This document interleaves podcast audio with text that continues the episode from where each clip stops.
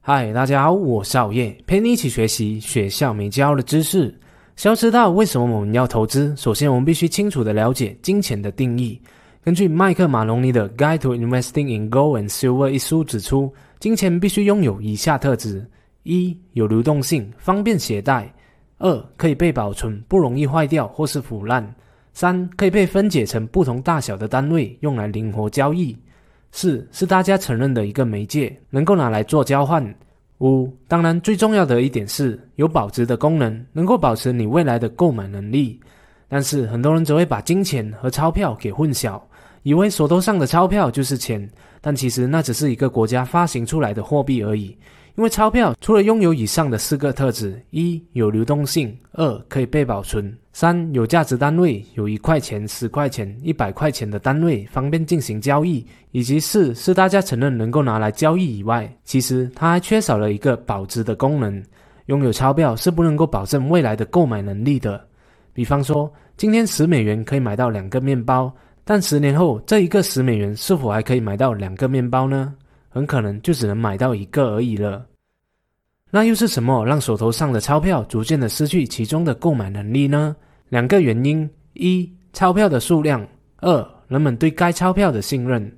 钞票作为一个国家的通用交易工具，是由政府来掌握的。他想要印多少钞票，就可以印多少钞票出来。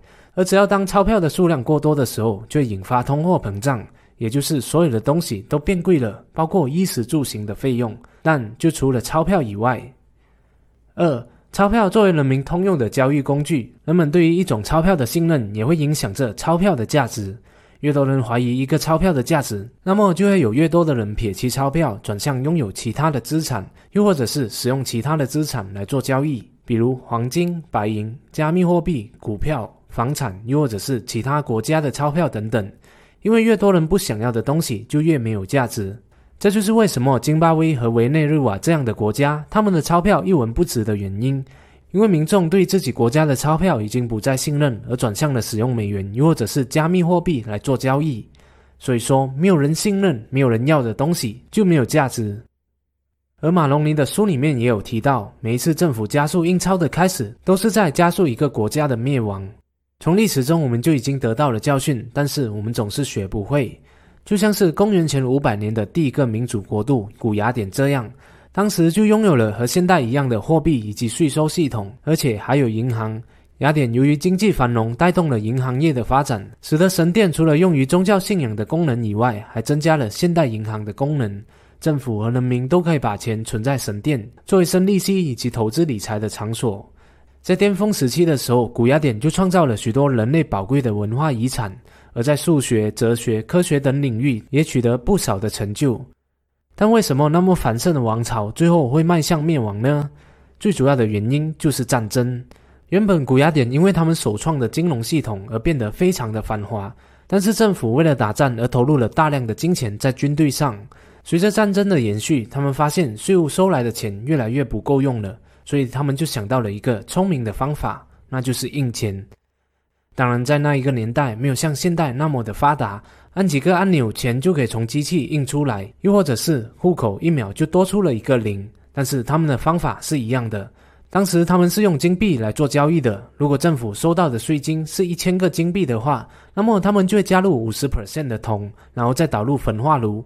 这样做，马上就可以铸造出含有铜的两千个金币了。这就是所谓的赤字开支，也叫做财政赤字。就是一个国家的支出竟然可以多过自己的收入，但这些钱从哪里来呢？当然就是印出来了。也就是因为这样，每一年不断的稀释掉原本的金币，导致越来越多的货币流通在市场上，造成了历史上第一次的 hyperinflation 恶性通货膨胀，物价越来越贵。最后在公元前四百年的时候，古雅典就向斯巴达投降了。再举一个印钱机制导致一个国家灭亡的例子：罗马王朝。同样的，罗马一样学不会，还是为了资助战争的开支而不断的印钱，导致通货膨胀的发生。但那时候的政府就想，诶，没有关系啊，我限制人民涨价，问题不就解决了吗？所有的日常用品都不得涨价，谁要敢涨价的话，就把你抓去斩了。想一想，这一个方法是不是和我们现在的价格管制很像呢？结果问题并没有被解决，很多商家发现自己卖的东西根本就赚不到钱，索性就不干了，依靠政府的救济和福利过活不就好了？就这样，商家结业，失业率大增，最后导致经济越来越差，而政府的税收也越来越少，但却需要支付越来越多的福利开支。在当时候呢，罗马政府为了刺激经济，就开始了各种基建的项目，聘雇那些失业的人士来工作。结果反而导致了政府人员的数量增长了一倍，而财务赤字也上了好几倍，最终还是加剧了印钱的手段，再次引发恶性通货膨胀。最后，当时的货币变得一文不值，人民又用回了以物易物的交易系统来过生活。接着，让我们再来看看货币政策的现代，政府又是怎样重蹈覆辙的？说到近代的货币政策，我们就要从金本位制度 （Classical Gold Standard） 说起。什么是金本位呢？也就是当时每个国家的货币都会和自家的黄金储备来挂钩。金本位制度是在1880年到1914年期间受到各国承认的法定货币系统。黄金会和一个国家的货币来挂钩。在国内呢，每一块钱的钞票会等于一定分量的黄金。比如说，十块钱的钞票是可以换取十个金块的，这是一个货币和黄金百分之百挂钩的比喻。依照当时每个国家的黄金储备和货币的数量来计算。所以各国货币的含金比例也会不同，黄金储备比例越多的国家，他家的货币就会有越高的含金量。为什么当时要这样做呢？主要有以下几点：第一，解决货币流通的问题。以前是用金币和银币来做交易的，但是实在太不方便携带了，而且在交易的过程当中很容易坏掉，又或者是不见掉。所以这样让钞票和黄金挂钩的方式，就可以解决了这一个问题。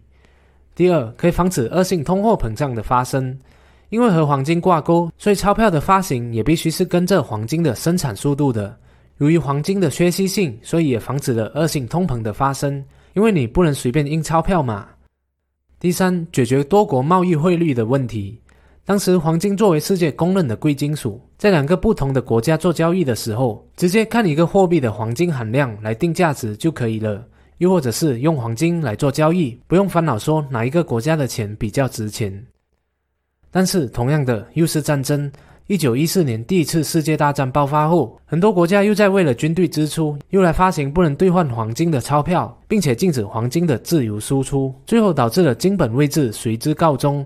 也就是因为第一次和第二次的世界大战，造就了今天美元的霸主地位。因为在那期间，美国并没有什么干涉战争，而是把握了战争经济。